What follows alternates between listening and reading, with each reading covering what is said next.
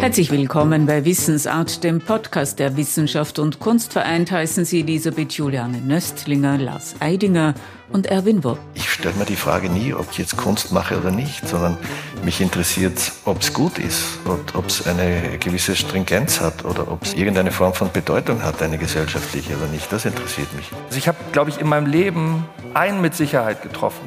Der hieß Jürgen Gosch, das war ein Regisseur, den ich sehr bewundert habe. Es war der einzige Mensch, von dem ich das Gefühl hatte, den interessiert der Misserfolg genauso viel wie der Erfolg. Lars Eidinger und Erwin Wurm trafen einander in der Galerie Roppatsch in Salzburg. In der Vorhalle standen Skulpturen von Erwin Wurm und im nächsten Raum diskutierten die beiden Künstler, Schauspieler und Fotograf der eine, Bildhauer und Maler der andere. Es war ein Gespräch über das Verständnis von Kunst und über den Jedermann am Platz vor dem Dom. Lars Eidinger hat ihn in der Saison 2021 gespielt. Findest du es kein gutes Stück? Nein, nicht wirklich. Warum? Weil es irgendwie so aller Weltweisheiten sind und ich mir eigentlich mehr erwartet habe. Das sind so Plattitüden, die ich schrecklich finde, langweilig finde. Aber vielleicht siehst du das ganz anders. Ja. Ja. Macht man es wegen dem Stück? Da Ich- jedermann ist ja in gewisser Weise so ein Höhepunkt einer Theaterkarriere. Und ich frage mich immer, warum machen die das alle? Weil das Stück ist eigentlich scheiße. Warum machen es dann trotzdem alle und sind so stolz drauf? Ich muss trotzdem noch mal einen Schritt zurückgehen, weil das sagt sich so leicht. Also ich will jetzt nicht sagen, es kränkt mich, aber es Nein, irritiert nein. mich. Nein, es irritiert mich wirklich. Kränken Wie darf kann man nicht, weil du weißt, ich schätze dich sehr. Nein, nein, nee, nee, ich meine, aber es kränkt mich, weil es mir so viel bedeutet und weil du mir auch was bedeutest. Und wenn du jetzt aber sagst, es ist ein scheiß Stück, bin ich einfach irritiert, also Hm. über die Maßen irritiert, weil dieses Stück, wie ich finde, ganz großartig ist und weil Okay. es essentiell ist von dem, was es thematisiert. Und ich finde es auch nicht banal oder einfach. Ist nicht einfach gestrickt, Nee, schwarz-weiß. Nee, also für mich ist es ja interessant, sozusagen als jemand, der aus Berlin kommt, ja, der dann gefragt wird, willst du den Jedermann spielen? Und vielleicht, um so ein bisschen auszuholen, das erste Mal in Kontakt mit dem Stück bin ich gekommen, da habe ich mit Birgit Minichmeier einen Film gemacht, den hat Maren Ade gemacht, der hieß Alle anderen. Das war mein erster Film eigentlich im Kino, der erste Feature-Film, der erste Kinofilm. Und da hat mir dann irgendwann die Birgit erzählt, ich spiele die Buhlschaft. Und da wusste ich schon überhaupt nicht, wovon sie redet. Und da merkte ich aber schon, da war sie so irritiert, dass für einen Deutschen das überhaupt gar keine Hausnummer ist, die Buhlschaft. Und da hat sie so ein bisschen erzählt und so. Und ich hatte aber schon mal gehört, dass der Jedermann ein Scheiß ist. So. Und dass es ungefähr so ist, wie wenn man als Schauspieler irgendwann ein Traumschiff dreht. So, das macht man am Ende, um vielleicht noch so ein bisschen Geld Hast du schon das mitzunehmen. Angebot fürs Traumschiff? Nee. Aber um noch so ein bisschen Geld mitzunehmen, bevor man dann gar nichts mehr spielen kann und bevor man seinen Beruf endgültig an den Nagel hängt. So einen Ruf hat es. Und das hatte ich so im Ohr und dann hat sie mir davon erzählt, dass sie das macht und dass es in Österreich wahnsinnig bedeutend ist. Wer ist die Buhlschaft? Was hat die für ein Kleid an? Und dann hat sie mich gefragt, was hältst du davon, wenn ich dich für den Tod vorschlage? Und ich so, oh nee, auf gar keinen Fall. Und so, nee, also, es war wirklich interessant. Sie konnte das überhaupt nicht verstehen. Das war ihr so fremd, dass da jemand so eine Aversion hat und dass ich nicht laut Juhu schreie und sage, ja bitte, bitte, hoffentlich klappt's. Und dann habe ich hier in Salzburg Maß für Maß gespielt mit Gerd Voss. Das war 2010 und da hat die Birgit mit dem Nikolaus Ovtcharek gespielt. Der Nikolaus Ovtcharek war der Jedermann, Birgit war die Botschaft. Und da hat sie mir Karten besorgt. Und dann bin ich da hingegangen mit meiner Familie. Das war diese 17 Uhr Vorstellung, wo man in der brütenden Sonne da auf dem Domplatz sitzt. Um einen rum nur Chinesen. So. Und dann guckt man sich das an. Also mich hat es wirklich von der ersten Sekunde an gehabt. Ich dachte, ich will da mitspielen. Die Highlights aus diesem Gespräch habe ich für diesen Podcast zusammengefasst. Also wenn wir noch über sowas reden wollen, kann man noch Kunst machen, wenn man Genau. erfolgreich ist. Ja, Ja, wäre ein mögliches Thema. ja, weil ich habe das Gefühl, dass ich Erfolg habe, ermöglicht mir erst Kunst zu machen. Also ich habe ja immer darauf gehofft, diesen Film machen zu dürfen. Diesen Film, den ich dann mit der Maren Ade gemacht habe, da habe ich ja immer gebetet, dass ich endlich mal die Chance habe, in einem großen, tollen Film eine Hauptrolle zu spielen. Und es geht also sozusagen immer von einem spielerischen Impuls aus, dass ich da sitze und nicht denke, ah, das wird bestimmt toll, wenn ich dann Interviews gebe und wenn ich dann danach in der Triangel sitze und wenn mich alle auf der Straße ansprechen mit Hallo Herr Jedermann, können wir ein Foto machen, sondern das ist ja tatsächlich eher so eine Begleiterscheinung, weswegen man es ja nicht macht. Man macht es ja, also so ist es bei mir zumindest, aus einem spielerischen Impuls. Und ich habe das, ich schwöre, dass es stimmt. Ich habe das neulich jemandem gesagt, ich würde für die meisten Sachen die ich mache, Geld bezahlen. Ich meine, natürlich weiß ich, wie privilegiert ich dadurch bin. Ich habe mit zehn Jahren angefangen, Geld zu verdienen mit der Schauspielerei. Ich habe immer Geld gehabt. Das hat mir aber auch immer die Möglichkeit gegeben, das zu machen, worauf ich Lust habe. Mhm. Das ist natürlich ein Wahnsinnsprivileg. Aber wenn mir jetzt jemand sagen würde, hören Sie mal zu, wir hätten gern, dass Sie den Jedermann spielen, kostet Sie am Abend 1000 Euro, würde ich sagen, ja, okay, mache ich. Mhm. Mhm. Ich schwör's, ich schwör's. Mhm. Ich würde dafür Geld bezahlen. Also für alles, was ich mache, würde ich Geld bezahlen. Das ist auch für mich ein Kriterium. Also wenn, mhm. wenn es nicht so ja, wäre, dann... Ich verstehe es. Es würden auch viele Künstler Geld dafür zahlen, wenn sie in gewissen Galerien ausstellen können und auch in Museen. Und in verschiedenen Museen, ja. Kennt ihr zum ich Beispiel, auch. Kennt ihr diese legendäre Geschichte von KLF? Sagt ihr KLF was? Die Nein. Band?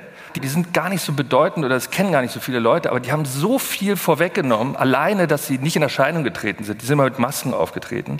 Und die haben ein Buch geschrieben, wenn man die Anleitung befolgt, kann man Nummer 1 Hit produzieren. Und wenn man den nicht produziert, dann kriegt man das Geld fürs Buch zurück. Und nach dieser Anleitung haben sie Nummer 1 Hit produziert. Der hieß, glaube ich, bin ich mir jetzt nicht sicher, ob es What Time is Love war, aber das ist auf jeden Fall von denen, also einer von den Songs, die haben Nummer 1 Hit gehabt. Damit haben sie eine Million Pfund verdient. Dann haben sie mhm. die eine Million Pfund genommen, haben die auf ein Brett genagelt und haben es für 500.000 ins MoMA verkaufen wollen. Und da hat das MoMA gesagt, nee, das interessiert uns nicht. Die wollten sich tatsächlich einkaufen, ja, für über 500.000 Euro. Hätten sie ja dann drauf bezahlt. Dann hat das MoMA gesagt, nee, sind wir nicht interessiert. Dann haben sie die Geldscheine wieder abgemacht vom Brett und wollten es wieder zur Bank bringen. Die hat die Bank gesagt, ja, jetzt sind ja aber in den Scheinen überall Löcher drin. Das nehmen wir nicht zurück. Also da müssen wir jetzt 20 Prozent abziehen. Dann haben sie gesagt, was, 20 Prozent von einer Million Pfund? Okay, dann verbrennen wir das Geld lieber. Dann haben sie das Geld verbrannt. Alles ist eine echte Geschichte, eine wahre Geschichte. Haben sie das Geld verbrannt, haben es gefilmt und sind mit den Videos in ein Gefängnis gegangen und haben es allen Leuten vorgespielt, die wegen Raubüberfällen im Gefängnis sitzen und haben sich dafür interessiert. Wie reagieren die darauf? Ja, aber was wollen wir, worüber sprechen wir? Ja, es würde mich jetzt auch nicht bei dir, übers Geld, bei dir natürlich interessieren. Also, wenn du jetzt was schaffst, ein Werk schaffst, spekulierst du dann auf das Geld, was du damit verdienen kannst? Oder was ist also ich habe die Erfahrung gemacht, wenn ich arbeite, ich arbeite ja viel und mache viele Skulpturen und Bilder und so weiter, ich kann nie sagen, ob ein Stück erfolgreich wird oder nicht. Ich kann noch immer nicht sagen, ob ein Stück bei der Kritik gut ankommt oder ob sich's gut verkauft ist unmöglich, schaffe ich nicht. Täusche ich mich ständig und jedes Mal. Das ist vielleicht gut so. Mich treibt ja was anderes. Mich treibt nicht jetzt der Verkauf oder die nächste Ausstellung oder was, sondern die Arbeit zieht mich weiter. So wie jetzt im Sommer war ich zwei Monate weg und habe begonnen zu malen plötzlich. Und ich kam in einen Arbeitsfluss, der war unglaublich. Also das war ein richtiges Magnet, das mich da durchgetrieben hat. Und das suche ich und das brauche ich. Und das geht eine Zeit lang großartig. Und dann verringert sich der Fluss und dann verlangsamt er sich und dann ist es vorbei. Und dann habe ich die Erfahrung gemacht, es gibt dann Leute, das ist oft so, ja, ich mache eine neue Serie, die Leute kommen oder die Galeristen kommen ins Atelier, sehen das und sagen, ah, haben Sie noch Arbeiten von vor zwei Jahren, weil die interessieren uns mehr. Gut, dann sage ich, nein, die habe ich jetzt nicht mehr, aber es sind jetzt die neuen Arbeiten da. Ja, okay, dann gehen Sie wieder.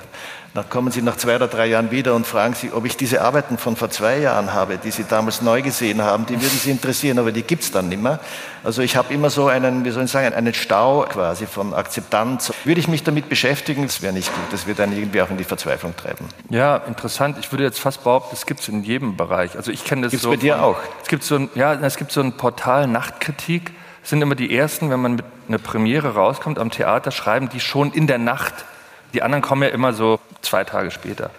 Und dann geht man nach Hause nach der Premierenfeier und dann zögert man erst noch und dann denkt man so, ach komm, ich lese jetzt mal. Und dann fängt man so an zu lesen. Und da war es zum Beispiel so, bei Richard hieß es so, ja, Hamlet vor sechs Jahren, das war ja so toll und so, was stimmt jetzt da nicht? Warum ist das jetzt nicht so gelungen? Dann habe ich gegoogelt, die Hamlet-Kritik sechs Jahre vorher war auch ein Verriss. So, also das ist dann oft so, dass es sich auch verklärt ja, über die ja, Zeit, weil es ja, eher was ist, was sich übers Publikum durchsetzt. Also das empfinde ich zum Beispiel als totale Genugtuung, dass so wie ich noch groß geworden bin oder als ich angefangen habe, Theater zu machen an der Schaubühne 99, da war das so, wenn die Kritiken schlecht waren, war schon die zweite Vorstellung schlecht besucht. Mhm. Ja? Und mittlerweile ist es aber so, auch durch die sozialen Netzwerke, dass die fast diesen Feuilleton abgeschafft haben. Relativiert das heißt, sich. Ja, ja also ja. das setzt sich dann doch eher durch die Leute sagen dann, ich will mir mein eigenes Bild machen, ja, die gehen dann rein. Und das ist ein totaler Gewinn. Das war früher, man hatte so eine Angst vor diesen Kritiken und das war dann schon was, wo man so beim Proben natürlich das auch schon in gewisser Weise im Kopf hatte. Also wo man nicht mehr frei war. Aber weißt du schon beim Proben, ob es gut ist oder nicht? Ob du gut bist oder nicht? Ja, also mittlerweile würde ich fast behaupten, vielleicht täusche ich mich da auch, dass ich mich davon wirklich frei gemacht habe. Also ich bin auch zum ersten Mal in meiner Karriere beim Jedermann ganz ruhig auf die Bühne gegangen. Ich war überhaupt nicht aufgeregt. Weil du weißt, es ist ein scheiß Stück, du brauchst da nichts sagen. nee. Du bist entspannt deswegen wahrscheinlich, oder? Nee. Nee, also wir müssen erzählen, wie wir uns kennengelernt haben. Ich stelle in Berlin in einer Galerie aus beim Johann König und der Johann hat mich immer angerufen, du, da ist dieser Schauspieler, der ist ganz wichtig und ganz toll, der schätzt deine Arbeiten, was mich wahnsinnig gefreut hat und er möchte dich gern kennenlernen. Und irgendwie ging das eine Zeit lang nicht und dann plötzlich war ich in Berlin und es ging sich aus und er kam. Und kam mit einer Krone daher vom Hamlet. Die hast du verkehrt aufgesetzt und innerhalb von fünf Minuten warst du nackt, kann ich mich erinnern, in der Unterhose, nicht ganz nackt. Weißt du noch?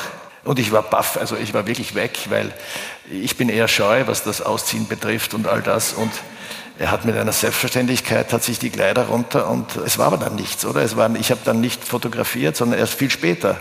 Also mich hat es gehemmt dann, diese, diese Offenheit und diese Stärke des Auftritts. Ich war verschreckt ja, aber und verschüchtert. Also ich habe wirklich keinen wirklich keinen Hang zum Exhibitionismus. Ist so. Also eher das Gegenteil ist der Fall. Ja. Aber, und das meine ich so, wie ich sage, also seit ich dir zum ersten Mal begegnet bin, ich müsste mal fast überlegen, was das erste war, was ich von dir gesehen habe. Ich, ich weiß es gar nicht. Du warst halt immer eine Referenz. Also es gibt beim Theater immer so Moodboards, ja, wenn man eine neue Produktion anfängt. Ich liebe das total. Dann hat man so eine riesige Wand mhm. und jeder, der beteiligt ist, bringt Bilder mit, die ihm was bedeuten und von denen er meint, das wäre eine Ästhetik, von der man vielleicht profitieren könnte. Es waren immer Erwin Wurmbilder dabei. The Artist Who Swallowed the World. Ist es mhm. The Artist oder The Man? The Artist, Artist ja, der genau. Künstler.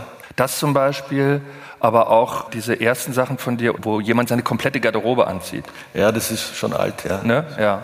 Ich interessiere mich vor allem für die alten Sachen. Also. Ja. Das macht mich noch älter.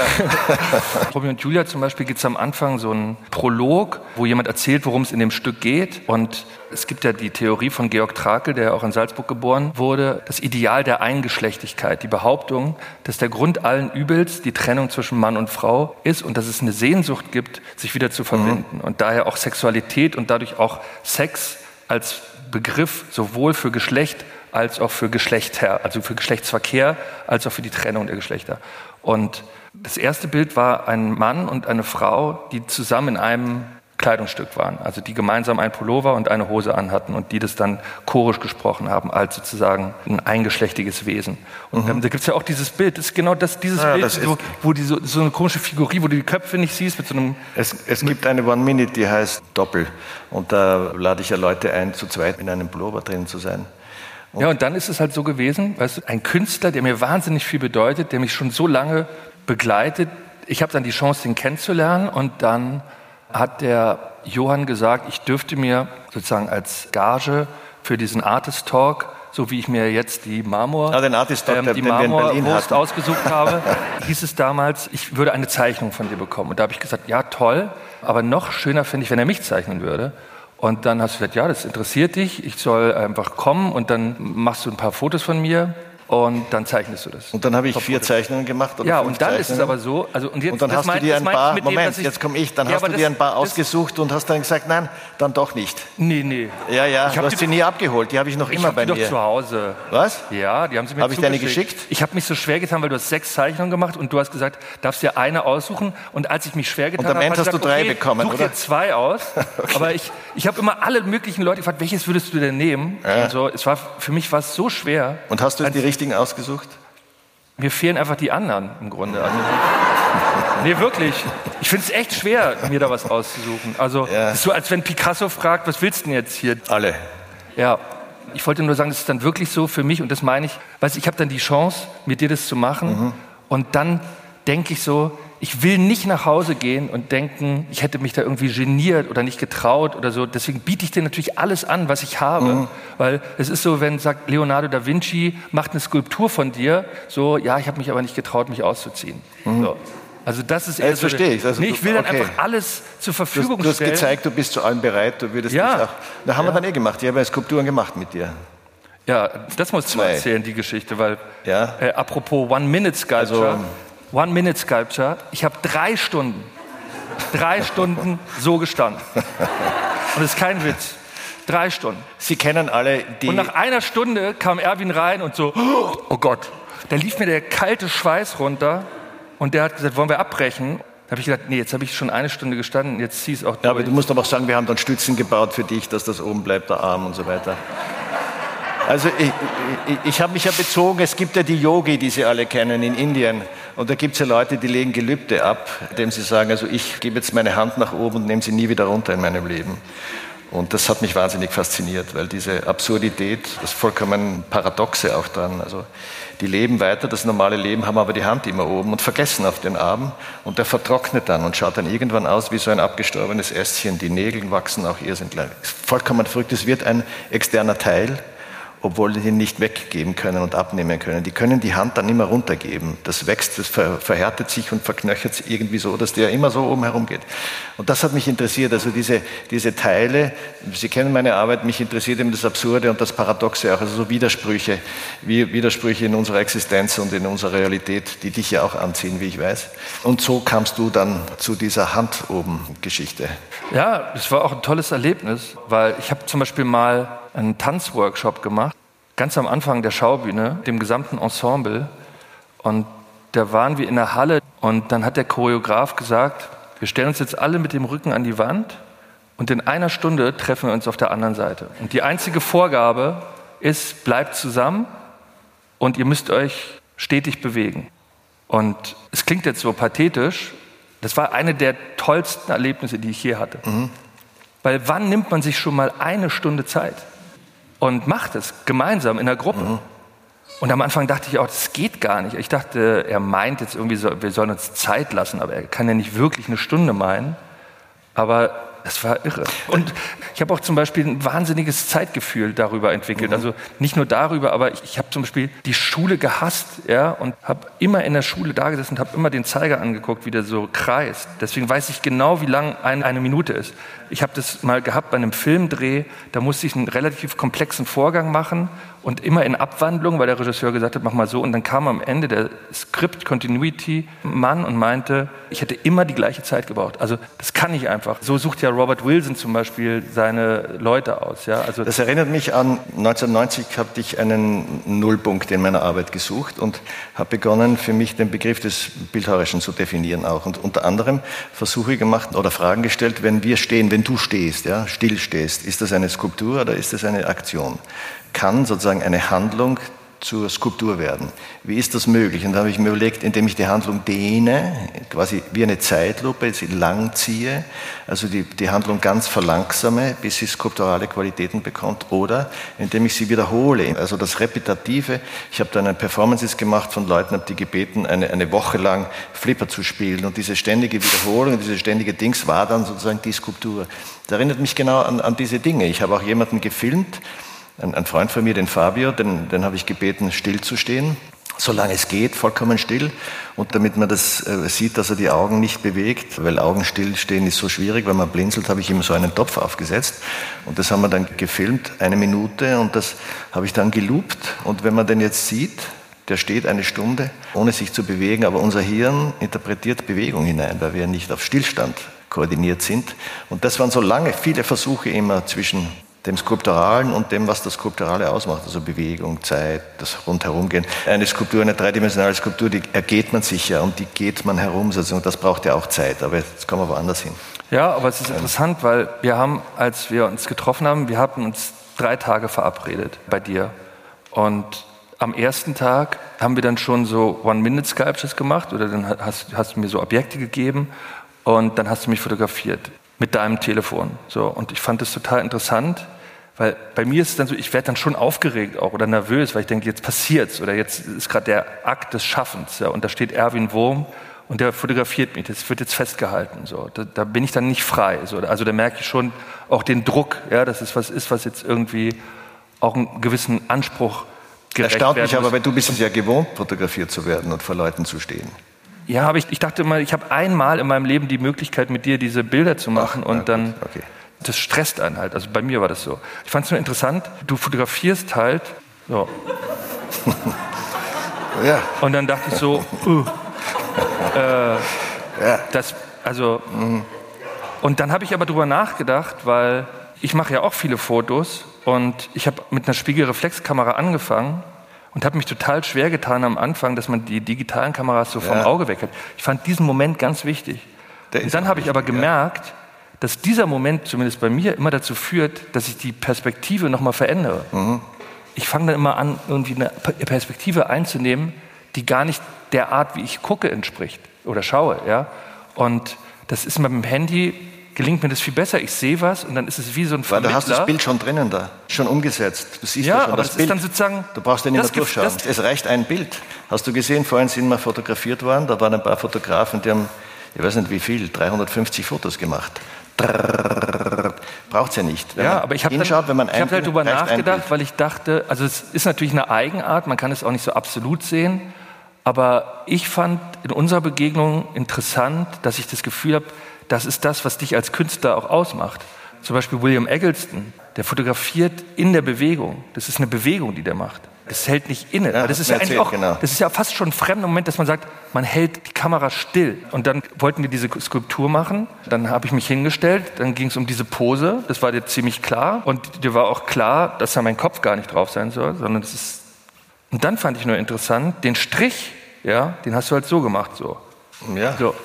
Ja, und ich, also ich versuche mich da ja auch zu entwickeln oder in Frage zu stellen, aber ich denke, okay, wir machen jetzt die Skulptur, ähm, dann würde ich sagen, hm, warte mal, hm.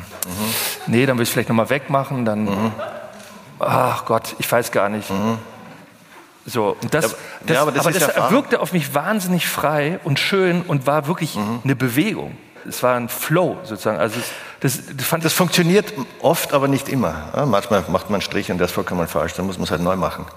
Aber es ist, du hast recht, es ist, hat viel mit Erfahrung zu tun, weil ich, ich habe früher, kann ich mich genau erinnern, ich habe kubistische Skulpturen studiert und Zeichnungen und habe mir immer gelegt, mein Gott, wie lang müssen die herumgedoktert haben, dass die Verhältnisse von der Fläche zu der Fläche und der Fläche zu der Fläche und dass das alles stimmt.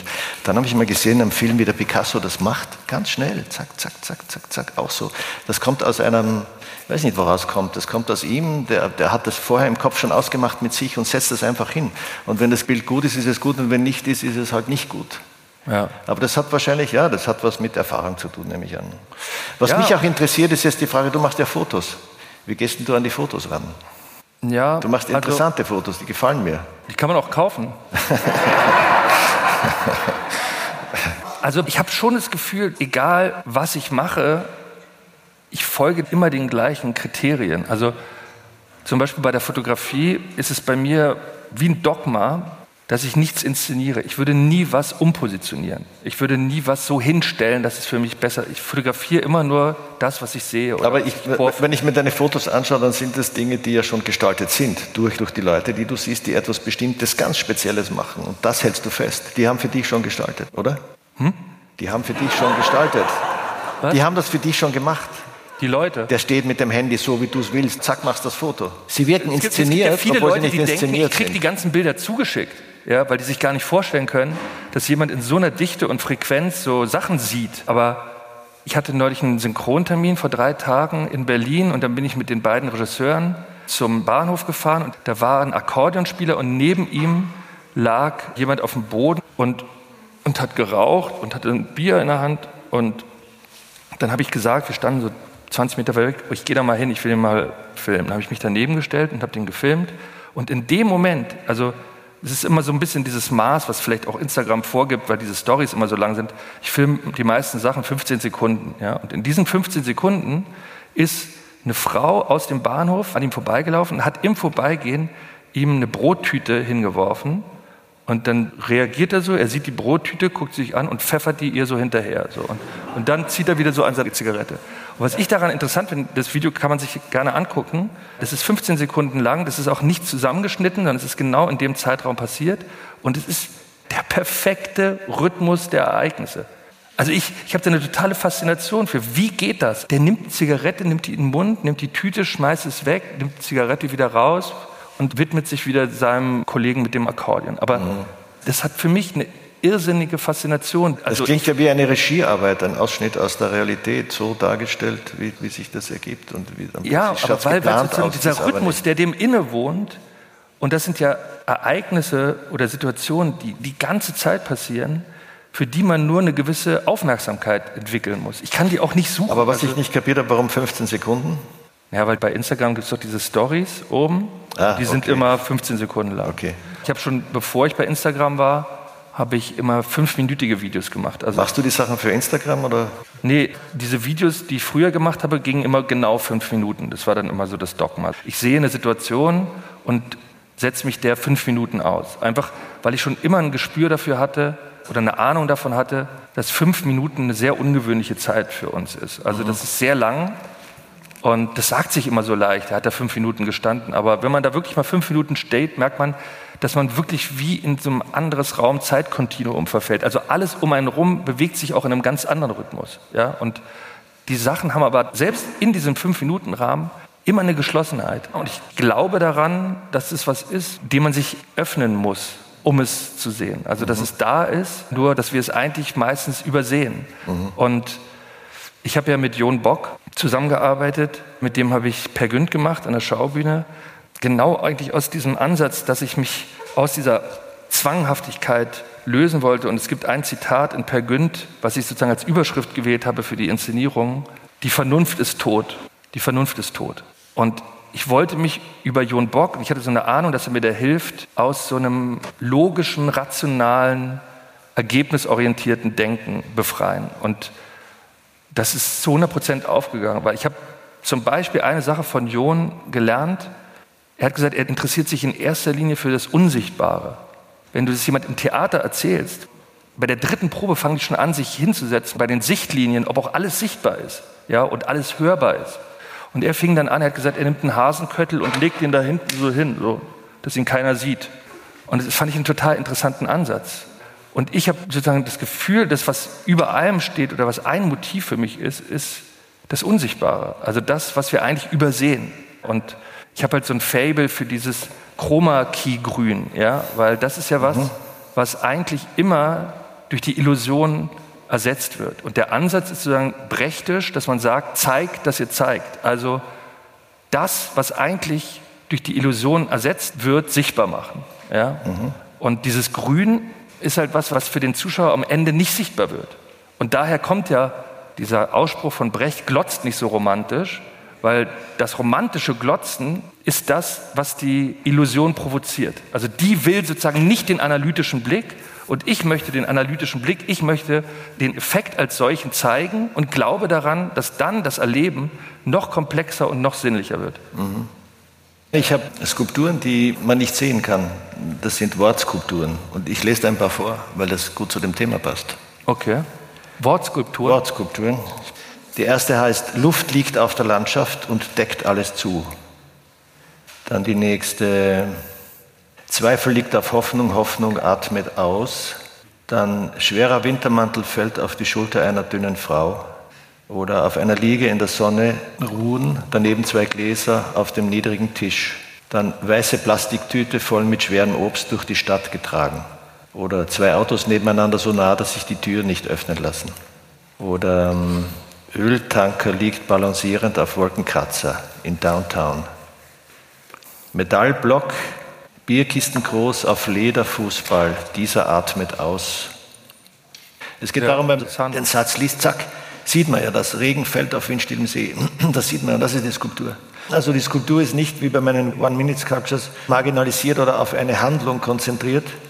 Und da will ich eben was anderes. Oder zum Beispiel der Ton aus ihrem Mund füllt den Raum und drückt alles beiseite. Also wo, wo der Ton quasi fast eine physische Qualität bekommt. Das kenne ich gar nicht von dir. Sind das neue Sachen? Das habe ich vor ein paar Jahren gemacht. Das ist ein Katalog, aus dem ich gerade vorlese. Das habe ich auch gern. Käsebrot liegt auf zwei Meter hohen Marmorblock. Ein Rand des Brotes ragt leicht über die Kante, dass es von unten zu sehen ist. Oder Straßenbahn übergewichtig fährt ihre Masse täglich durch die Stadt aus Butter. Das bezieht sich auf meine andere Arbeit wieder. Finde ich interessant. Auf der einen Seite materialisiert sich meine Arbeit in Masse. Mein Thema ist immer Masse, das Verschwinden der Masse, die Präsenz von Masse. Wir haben darüber eh schon gesprochen, wenn, wenn wir etwas modellieren oder wenn jemand etwas modelliert aus Ton und fügt Volumen hinzu oder nimmt Volumen weg, dann ist das Bildhauerei. Wenn wir abnehmen oder zunehmen, dann fügen wir auch Volumen hinzu oder nehmen Volumen weg. Also könnte man sagen, zu und abnehmen ist Bildhauerei. Und so versuche ich immer Begriffe des Skulpturalen mit sozialen Phänomenen zu vermischen. Und das mache ich eh schon die ganze Zeit und bin eigentlich auf der Suche nach, wie soll ich denn sagen, wie soll ich das ausdrücken, auf einer Skulptur. Das ist das Ziel quasi, die keine Präsenz mehr braucht, sondern die sich aus anderem nähert. Wie jetzt bei diesen Wortskulpturen. Mhm. Nur die Galeristen sind nicht in der Lage, die zu verkaufen und ich lebe auch von Kunst. Ich wollte gerade sagen, das Käsebrot interessiere ich mich für. Das kannst du kaufen, ja? Ja? Mhm. Was kostet so eine Wortskulptur? Weiß nicht, keine Ahnung, bist der Erste, der danach fragt. Überlege ich mir noch. Wird es dann nach Sätzen, Worten gerechnet? oder? Nein, nach Gewicht, nach Schwere. Ich bin ja auch so ein bisschen so ein Quereinsteiger mit der Fotografie, obwohl ich es schon sehr lange mache. Ich habe ja letztes Jahr bei Hatje Kanz ein Buch veröffentlicht mit meinen Fotografien. Genau, mit den Fotos. Und das erste Bild Gutes Buch. zeigt meinen Goldhamster Speedy, den ich damals auf dem Couchtisch meiner Eltern fotografiert habe. Da war ich sechs Jahre alt. Dann habe ich den Speedy in eine leere Klorolle gesteckt. Dann konnte er sich nicht mehr bewegen. Dann guckt er da oben raus, sieht aus wie so ein Pets-Männchen, ja, wo man mhm. die kleinen Bonbons rausholt. Und dann steht er da und dann habe ich ihn fotografiert mit so einem aufgesetzten Blitz, der genau viermal zündet. So, und es war mir irgendwie wichtig, weil ich finde schon, dass es ein künstlerischer Moment ist, den Hamster da so hinzustellen. Und dann haben die Leute gedacht, ah, ein Schauspieler, der benutzt jetzt seinen Instagram-Account, um da seine Fotos zu zeigen. Oder umgekehrt, er zeigt jetzt in der Galerie seine Instagram-Bilder. Und da meinte dann irgendein Journalist, meinte dann, wo kommen wir denn da hin, wenn wir jetzt einfach das ganze Internet ausdrucken? Ja, fand ich auch ganz gut. Und ich habe nur plötzlich gemerkt, ich weiß nicht, das würde mich halt bei dir interessieren, dass man so als Kunstschaffender ja überhaupt nicht in diesen Kriterien denkt. Also das hat mich komplett überrascht, dass ich mich dann mit einer Dame vom Monopol getroffen habe. Ich habe mich dann so gefreut, dass sich jemand dafür interessiert, was ich mache. Und dann sind wir in ein Restaurant gegangen und ich habe sie noch eingeladen zum Spargel und sie hat ihn so nicht angerührt, ja. Also der hat dann Spargel bestellt und hat ihn nicht gegessen. Also ging wieder zurück. Ja, das war in einem richtig teuren Restaurant. Und dann haben wir uns so unterhalten und so. Und dann lese ich am Ende den Artikel und da hat sie dann sozusagen in Frage gestellt, ob das überhaupt Kunst war. Und eigentlich wollte sie sich auch viel mehr über meine kurzen Hosen auslassen, die ich mir von Jürgen Teller abgeguckt habe und dass ich Crocs anhatte. So, das war dann ihr Thema. Mhm. Und dann dachte ich so, äh, ich hatte mich so gefreut, dass sich jemand für meine Fotos interessiert. Und jetzt ist es nicht mal Kunst. Ja? Ich wusste gar nicht, dass in diesen Kriterien überhaupt gedacht wird. Also ich verstehe es wirklich nicht. Ich mache doch Fotos, nicht mit dem Anspruch, Kunst zu produzieren, sondern ich mache doch Fotos, weil mich Fotografie interessiert und weil mich sozusagen interessiert, was ja, festzuhalten ja, ja, oder jemanden damit zu konfrontieren. Das ist ein unendliches aber Thema, weil viele Fotografen ja jahrzehntelang einen Komplex hatten, weil sie nur als Fotografen abgetan wurden und keine Künstler. Das hat sich in den letzten 20 Jahren radikal verändert. Da hat man erst erkannt, dass Fotografie Kunst ist auch. Das war ja vorher, waren immer, der Kippenberger hat immer gesagt, die Fotis, der hat das auch ab, abgetan. Das hat sich aber radikal verändert. Aber jeder kennt diese Fragen. Was ist das? Ist das überhaupt Kunst? Ich kann mich erinnern, ich hatte mal im Standard eine Kritik, das ist keine Kunst, was der Wurm macht. Hat mich sehr getroffen damals. Aber ich habe auch daraus gelernt, ich stelle mir die Frage nie, ob ich jetzt Kunst mache oder nicht, sondern mich interessiert, ob es gut ist und ob es eine gewisse Stringenz hat oder ob es irgendeine Form von Bedeutung hat, eine gesellschaftliche oder nicht. Das interessiert mich. Aber ob es Kunst ist oder nicht, glaube ich nicht, dass das einen Künstler wirklich interessiert. Also mich nicht. Ich habe das gemerkt, es gab immer viele Leute, die aus anderen Metiers kommen, die dann auch Künstler sein wollen, Lagerfeld und viele andere noch. Und es ist aber gar nicht notwendig, weil die haben Großartiges geleistet und müssen sich sozusagen diese Art von Auszeichnung nicht einhandeln. Das ist eigentlich uninteressant. Aber was Zu mir sagen das, auch Leute, ihre Würste sind keine Kunst. Sag ja, okay. Ich kann mich erinnern, ich habe in jungen Jahren, wie ich begonnen habe, mich für Kunst zu interessieren und gemalt habe, kam einmal ein, ein älterer Herr zu mir und hat gesagt, also eines müssen Sie sich merken, Sie wollen jetzt Künstler werden, aber wir entscheiden, was Kunst ist, das Publikum. Mir ist der Mund offen stehen geblieben, weil der der, das war irgendwie sowas von abstrus. Also ich habe gedacht, okay, also ich mache jetzt etwas und die anderen entscheiden dann, ob das Kunst ist oder nicht. Aber darum geht es überhaupt nicht, vollkommen nebensächlich. Frage ist, ob es irgendeine Bedeutung hat in der Zeit, in der wir leben. Ob es irgendeine Stringenz hat oder, oder eine Berechtigung oder was auch immer. Ob das Kunst ist oder nicht, interessiert keinen. Und wenn du jetzt was schaffst, woran orientierst du dich da? Wie ich begonnen habe, ich habe mir Väter oder Mütter gesucht, von denen ich viel gehalten habe. Und das waren quasi meine Gesprächspartner. Und von denen wollte ich Bestätigung am Anfang, weil ich unsicher war und nicht wusste, ob was gut ist oder nicht oder wie oder was. Ich hatte immer da so eine Linie äh, von den großen Leistungen, ob das jetzt Philosophie waren oder Literaturen oder bildende Kunst, die waren da oben, die waren unerreichbar für mich. Ich war der kleine Student, der das nicht erreichen konnte, der sozusagen keinen Exzess gefunden hat.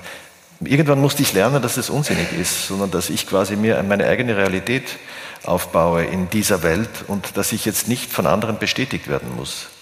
Und das macht Stärke und das wiederum schafft die Möglichkeit, von anderen bestätigt zu werden. Ich hole mir noch immer Meinungen ein von Leuten, um sicher zu gehen oder quasi mich zu bestätigen lassen, dass sich diese Bewegung oder das, was ich jetzt mache, Berechtigung hat oder eine gewisse Akzeptanz erfährt. Alles innerhalb meines Werkes mache ich mir mit mir aus.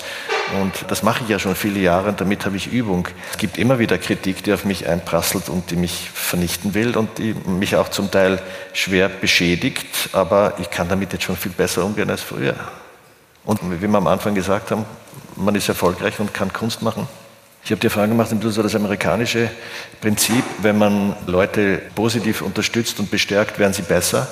Und wenn man sie niedermacht, werden sie schlechter. Das ist ja das, das schulische Prinzip. Und ich kann mich erinnern, in den 80ern, wie die neuen Wilden damals, die sehr erfolgreich waren, wie das dann gekippt ist und wie man die ersten niedergemacht hat. Also das hat schon was. Es gibt einen Aufwärtstrend durch Erfolg und einen Abwärtstrend durch Misserfolg. Der ist fatal. Den kennen wir auch alle. Natürlich, ich arbeite jetzt schon, ich weiß nicht was, 40 Jahre. Und dann kommt man schon zu einem Punkt, wo man eine gewisse Sicherheit hat, obwohl ich Sicherheit misstraue auch. Ich versuche das auch äh, dann zu hinterfragen und zu relativieren. Aber so wie jetzt, auf der Insel habe ich gemalt plötzlich, was ich vorher nie gemalt habe, was ich eigentlich nie machen wollte. Und plötzlich habe ich etwas, was ich früher gestickt habe, gemalt. Wir sind eigentlich zweidimensionale Skulpturen. Und das hat plötzlich unglaublich gut funktioniert in mir. Ich war zufrieden. Jeden Tag bin ich hingegangen. Es hat mich wahnsinnig gefreut und es ging los und es war herrlich. Natürlich frage ich mich dann, ist das jetzt wirklich gut oder ist es nicht gut oder bilde ich mir das nur ein? Oder ich habe einen Sommer lang ein Rauschgift genommen und habe mich da irrsinnig hineingesteigert in eine Arbeitsserie. Während des Zustands des Entrücktseins durch das Rauschgift habe ich mir gedacht, das ist genial. Und am Schluss bin ich draufgekommen, das war alles, alles andere als genial. Es war ziemlicher Dreck und ziemliche Scheiße. Also das war aber ein Einfluss von außen, der mich in die vollkommene Irre geführt hat. Also ein Satz, der ist von Helene Weigel und der lautet, hast du eine Idee, vergiss sie. Das ist ein schöner Ansatz, ja. ja, es schränkt mich ein, wenn ich mit so einer Vorstellung hingehe und so. Es nimmt mir immer das Erleben mit dem Gegenüber, ja, weil ich habe dann so eine Vorstellung und die will ich irgendwie durchsetzen oder umsetzen. Und das Interessante daran ist, dass es sozusagen wieder dem gestalterischen Moment agiert. Ja? Das heißt, ich kann es nicht gestalten oder formen, weil ich gar nicht weiß, was es ist. Ich muss mich eigentlich nur öffnen. Und dieser Moment, wenn die Edith Klever auftritt und ich frage, auch kenne ich dich nicht. Was bist du für ein Boot? Und sie sagt, ich bin der Tod. Und wenn man sich darauf einlässt, wenn man in dem Moment das zulässt, dass man sich davon treffen lässt, dann muss man gar nichts mehr spielen. Da muss ich auch gar nichts gestalten. Dann brauche ich auch keinen Tränenstift oder so. Dann ist es einfach da, das Gefühl, dass der Tod da ist. Und dann natürlich lese ich auch Kritiken und so. Und wenn dann steht, der spielt ab dem Punkt nur noch den Jammermann, nicht mehr den Jedermann, ja, muss ich zwar erst lachen, aber im Grunde denke ich so, ja, genau. Was soll ich denn sonst spielen ab der Stelle? Wenn der Tod da ist, da muss ich mich auch nicht darauf vorbereiten. Also im Gegenteil, sondern je unvorbereiteter mich das trifft, je besser. Und wenn ich das schaffe, dem Moment naiv gegenüberzutreten, dann ist es eigentlich der Schlüssel. Und ich, ich versuche, wie ein Tier zu spielen oder wie ein kleines Kind, alles, was sozusagen nicht kontrollierbar ist oder das anarchische Moment, sozusagen, dass alles möglich ist. Keine Limitierung oder keine äh, Beschränkung. Ja, Danke, Erwin Wurm und Lars Eidinger in einem Künstlergespräch in der Galerie Thaddeus Ropatsch in Salzburg. Produziert von Wissensart, dem Podcast der Wissenschaft und Kunst vereint. Auf bald, sagt Elisabeth Juliane Nöstlinger.